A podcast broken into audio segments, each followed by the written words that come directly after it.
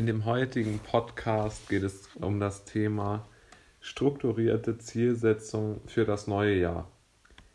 Ich möchte hier mal versuchen darzustellen, wie man sich in neun verschiedenen Bereichen Ziele setzen kann, die sinnvoll sind und wo man auch eine pragmatische Lösung für finden kann, die man auch nicht so ähm, in diesen schnell reich werden Büchern nachlesen kann und die auch nicht jetzt so unbedingt ähm, auf Geld und Erfolg und was weiß ich äh, abzielen. Ähm, gehen wir gleich zum ersten Punkt.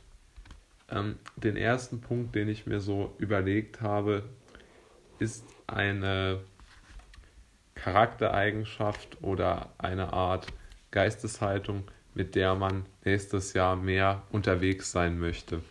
Also mehr Mitgefühl oder mehr äh, Handschlagqualität, mehr Zuverlässigkeit oder vielleicht mehr, ähm, ja, vielleicht auch draufgängerischer sein. Also da ähm, ist dem, dem eigenen Charakter keine Grenze gesetzt. Aber ich denke, man soll sich darüber Gedanken machen. Der zweite Punkt ist, wie möchte man jetzt diesen Weg durch das Leben praktisch bestreiten. Da kann man sich dann auch überlegen, ob man sagt, okay, ich möchte dieses Jahr mich eher auf ein Ziel fokussieren und das knallhart durchziehen. Oder vielleicht möchte ich auch mich breiter aufstellen und mehr eine Art ähm, Zickzackkurs fahren. Der nächste Punkt, den ich mir überlegt habe, sind natürlich ganz klassisch, ähm, ja, Ziele für Erfolg, für Ansehen, für ähm, eine bestimmte Stellung in der Gesellschaft, wie man dort sich weiterentwickeln kann. Und äh, klar, diese Ziele sind auch wichtig, aber ich glaube, sie sind nicht ganz so wichtig wie vielleicht der erste, den ich genannt habe, dass man sich so eine Art Geisteshaltung überlegt. Dann ist es natürlich wichtig, dass man sich Gedanken macht, okay, bin ich in der in meiner Fortbildung oder in meiner Schulbildung, bin ich damit zufrieden? Möchte ich dort vielleicht ähm, zur, zur Universität wieder gehen oder zur Volkshochschule, wenn die wieder geöffnet sind nach diesem ganzen Quatsch? Und ähm, möchte ich dort vielleicht ähm, mich in irgendwas äh, Vielleicht möchte ich dort irgendwie einen Abschluss machen oder so. Das ist sicherlich nicht für jeden, aber ich denke auch, dass es immer Sinn macht, nachzudenken, ob man vielleicht diese staatlichen Strukturen nutzen kann, um ein äh, bestimmtes Ziel zu erreichen. Dann sollte man sich meiner Meinung nach überlegen, ob man sich ein Haustier ähm, anschafft, weil ähm, dort kann man immer schön sehen, wie, ähm, wie gut einem das tut. Also ich kann das auch nur bestätigen. Ich habe mir auch einen Hund äh, geholt jetzt letztes oder dieses Jahr im ähm, April und seitdem fühle ich mich immer viel besser, wenn ich draußen mit ihr dann spazieren gehe, weil es einfach was anderes ist, wenn ein Hund einen begleitet und man hat auch immer jemanden, zu dem man gehen kann, der auch nicht von einem selbst dann genervt ist dementsprechend. Also ein Hund ist wirklich ein toller Einfall und eine tolle Sache.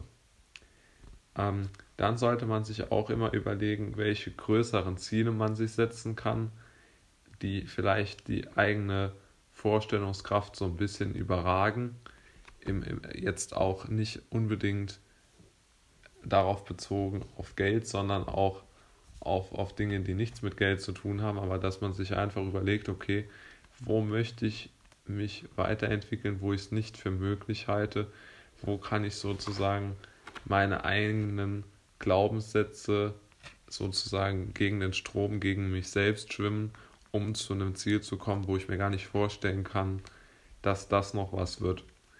Und ich denke, das ist immer ein Gedankenexperiment, praktisch gegen die eigene Denkensweise zu handeln, in einem Bereich, in dem man nicht gut ist, wo man aber gerne gut sein würde um einfach so diese eigenen, diese Stereotype gegen sich selbst ähm, so ein bisschen abzubauen.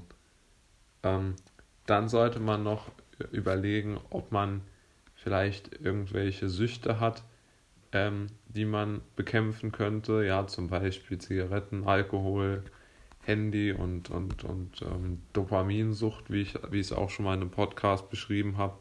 Da kann man auch, glaube ich, viel gegen tun, indem man sich so eine Art eigenes Fasten ähm, auferlegt, um einfach dann ähm, erfolgreicher zu werden, ähm, damit aufzuhören. Denn wenn man sich von dieser beispielsweise von dieser Dopaminsucht befreit, dann kann man viel, viel freier und viel, viel besser leben, wenn man einfach viel mehr Zeit im Hier und Jetzt verbringt.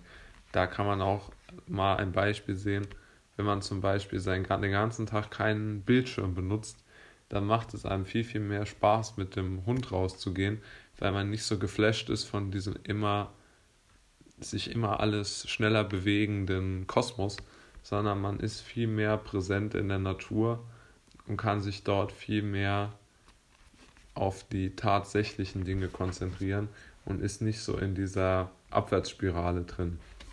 Das waren jetzt meine Tipps oder meine Gedankenexperimente, wie man vielleicht sich auf das neue, hoffentlich bessere Jahr vorbereiten kann. Und ich hoffe, dass meine Zuhörer auch ein sehr schönes Jahr haben werden und wünsche da natürlich sehr viel Erfolg.